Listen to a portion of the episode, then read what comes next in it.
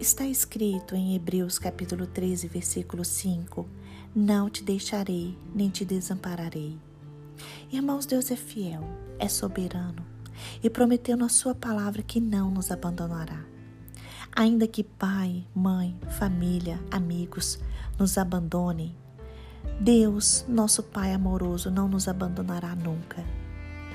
Deus tem amor real e verdadeiro por nós. Ele tem um propósito em nossas vidas e nos promete ser fiel a este propósito.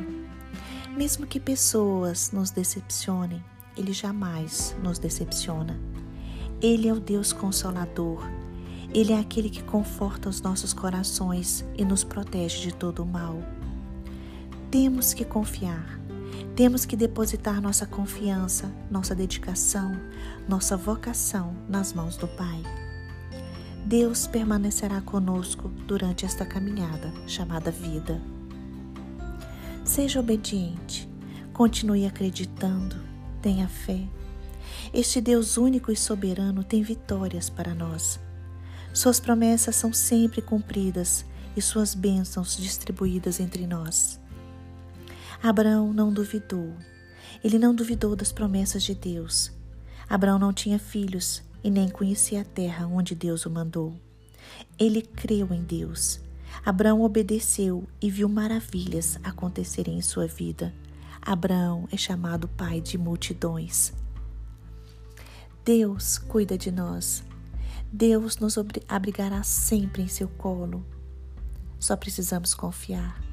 Confiemos no Deus do amanhã, porque Ele tem o poder de transformar nossas vidas hoje.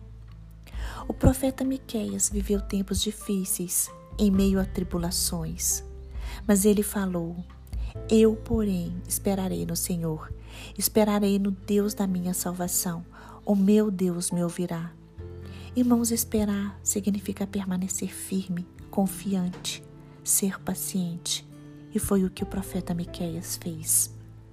Na alegria, confiemos no Senhor. Na tristeza, confiemos no Senhor. Ele nos dá segurança, mesmo diante das tempestades da vida. Josué foi escolhido para assumir a responsabilidade de conduzir os filhos de Israel à terra prometida no lugar de Moisés. Josué recebeu ordens de Deus para marchar e atravessar o Rio Jordão mas ele ficou inseguro. Josué teve medo diante da, de tamanha responsabilidade. Só que Josué avançou.